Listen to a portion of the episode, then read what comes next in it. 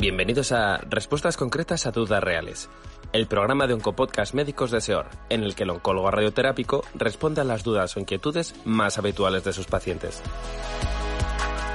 En el podcast de hoy contamos con el doctor Elías Gómez, médico residente de oncología radioterápica en el Hospital Universitario Virgen del Rocío en Sevilla, para hablar sobre la radioterapia y algunas contraindicaciones a tener en cuenta. Hola, doctor, bienvenido. Hola, buenas tardes. Muchas gracias. Sabemos que el objetivo de la radioterapia es administrar una dosis de radiación a una lesión en concreto, dañando lo mínimo posible a los tejidos circundantes. Sin embargo, no es extraño que aparezca cierta toxicidad, sobre todo en la piel. ¿Cómo podemos evitarla? Bueno, esta es una pregunta muy interesante y que nos hacemos con cada paciente. La radiación en sí durante los tratamientos no es molesta, ni duele, ni genera ningún tipo de sensación, es más o menos como cuando nos hacemos una radiografía. Sin embargo, según vayan pasando los días, a partir de la segunda o tercera semana de tratamiento, y se vaya acumulando la dosis, se empieza a notar el efecto en la zona. Como bien comentas, el efecto adverso más común en todos los tratamientos se encuentra en la piel. Por ello, debemos centrar nuestros esfuerzos en mantenerla sana e hidratada. Este efecto es conocido como radiodermitis. La evolución habitual de la radiodermitis empieza por una piel enrojecida, lo que conocemos como eritema, que puede ir acompañado de picor, descamación y en algunos casos ya más infrecuentes, infección. No existe un estándar de la prevención y en los cuidados. Y aunque es imposible un riesgo cero, sí que podemos disminuir la probabilidad de desarrollar esos efectos con unas sencillas recomendaciones.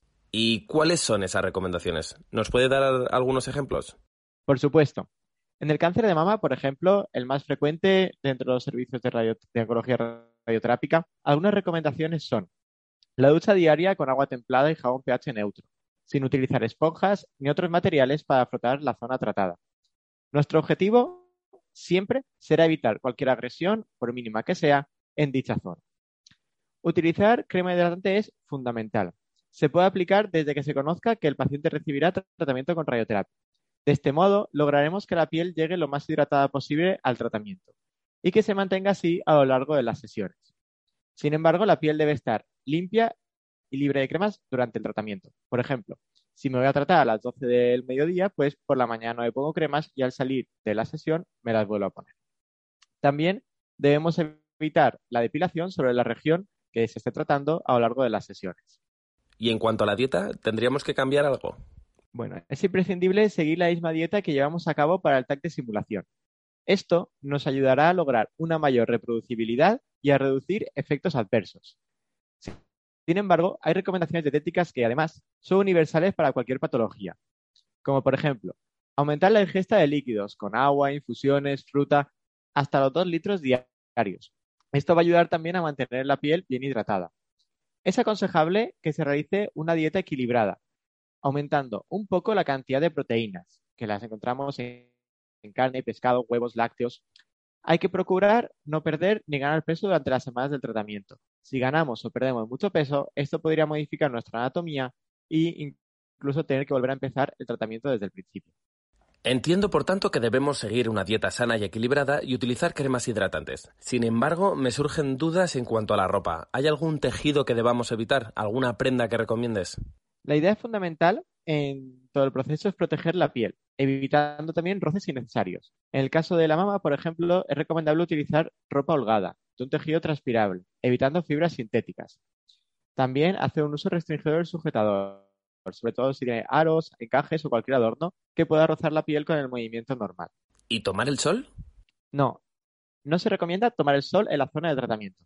Lo que buscamos es evitar cualquier impacto externo sobre la piel, ya sea evitando la depilación estos días o la exposición al sol. Además, tenemos que recordar que estemos tratándonos o no, siempre debemos utilizar protección cuando nos vayamos a exponer a la luz solar. Estas recomendaciones son idóneas para el cáncer de mama, sin embargo, ¿son similares en otras localizaciones? Algunas recomendaciones son generales y universales para cualquier patología, como es el caso de mantener una dieta sana, el ejercicio físico o los cuidados de la piel.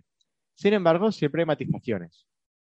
Por ejemplo, en cáncer de cabeza y cuello, debemos tener en cuenta que es fundamental dejar de fumar y de beber alcohol, así como mantener una estricta salud bucodental, utilizando colutorios sin alcohol y enriquecidos con flúor, que reduzcan el riesgo de caries y otras infecciones.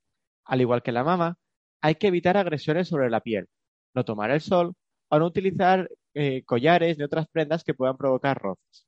En lesiones digestivas, como en el estómago, en el esófago, podemos adaptar nuestra dieta a la situación en que nos encontremos, optando por una dieta blanda y evitando en todo caso bebidas con temperaturas extremos o sabores como el salado o el picante. También es fundamental evitar bebidas con gas o con alcohol.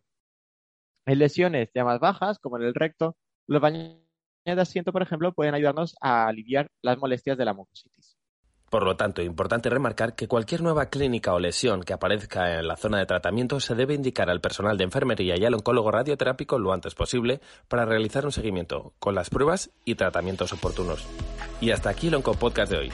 Y no queremos despedirnos sin antes agradecer la presencia del doctor Elías Gómez por su participación en Oncopodcast. Gracias, doctor. Muchísimas gracias. Muchas gracias también a todos ustedes por escucharnos y recordarles que pueden seguir los siguientes podcasts desde nuestras páginas web seor.es e inforadioterapia.com a través de Apple Podcasts, Spotify o iVoox y a través de nuestras redes sociales Facebook, Twitter, Instagram y LinkedIn. Les esperamos en el siguiente programa. Un saludo.